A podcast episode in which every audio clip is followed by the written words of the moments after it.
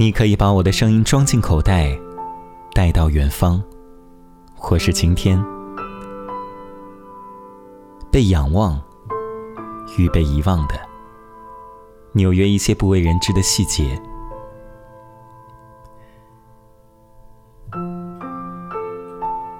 纽约城里有许多东西不为人知。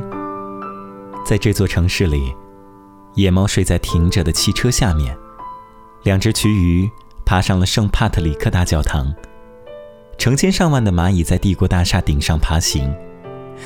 蚂蚁，也许是被风或者鸟儿带到这里，不过没有人敢肯定。在纽约，几乎没有人知道这些蚂蚁的存在。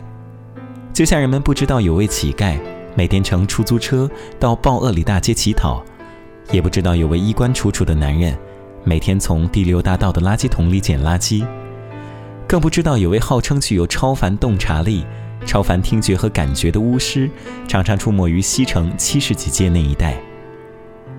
纽约城里到处是各种奇闻异事和千奇百怪的信息。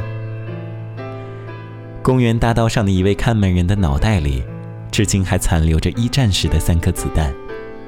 几个年轻的吉普赛女孩，由于受到了电视和识字的影响，离家出走了。她们不想长大之后再做算命师，步他们母亲的后尘。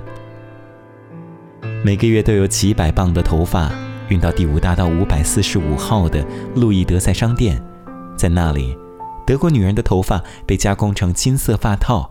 法国和意大利女人的头发被加工成深棕色发套。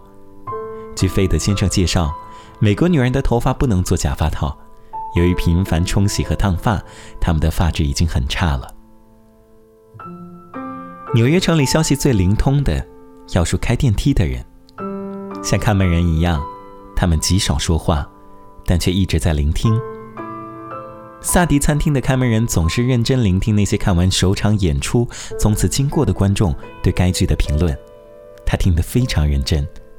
于是，在大幕落下十几分钟之后，他就能准确地告诉你哪些剧会火，哪些剧会失败。每天晚上，百老汇都会驶来一辆又大又黑的1948款劳斯莱斯，一位身材瘦小的女人，一手拿着圣经。一手拿着一个上面写着“受神谴的人不能进天堂”的牌子，从里面跳出来。他走到街角处，向着百老汇那些无数的罪人大喊大叫，有时一直喊到凌晨三点，然后再由司机开着那辆劳斯莱斯把他送回韦斯特切斯特。此时，除了一些失眠的夜游者、拉活儿的出租车司机，以及白天黑夜。都立在商店橱窗里的一群表情世故的人体模特之外，第五大道上已经空无一人。这些人体模特脸上的表情都呈现着冰冷、完美的微笑，这些微笑都是由陶瓷嘴唇、玻璃眼珠和颜料脱落前一只红彤彤的脸颊构成的，像站岗的士兵一样，他们守卫在第五大道的两侧。这些橱窗模特注视着宁静的街道，头部微偏，手臂伸出，纤细修长的橡胶手指似乎在索取根本不存在的香烟。凌晨四点，一些商店的橱窗就变成了由这些婀娜多姿、身形修长的女神构成的仙境。所有这些女神仿佛在刹那间被定格一般，有的仿佛匆匆赶去参加聚会。有的似纵身跃入游泳池，有的侧身着，巨大的蓝色睡袍漫步于天际。Somewhere I have never traveled, gladly beyond any experience. Your eyes have their silence. In your most frail gesture are things which enclose me, or which I cannot touch because they are too near. Your slightest look will easily unclose me, though I have closed myself as fingers.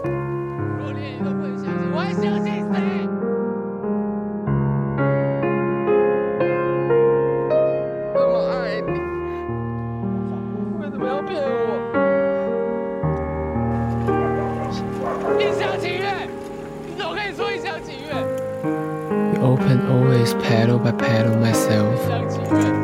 The spring opens touching skillfully, mysteriously, her first rose.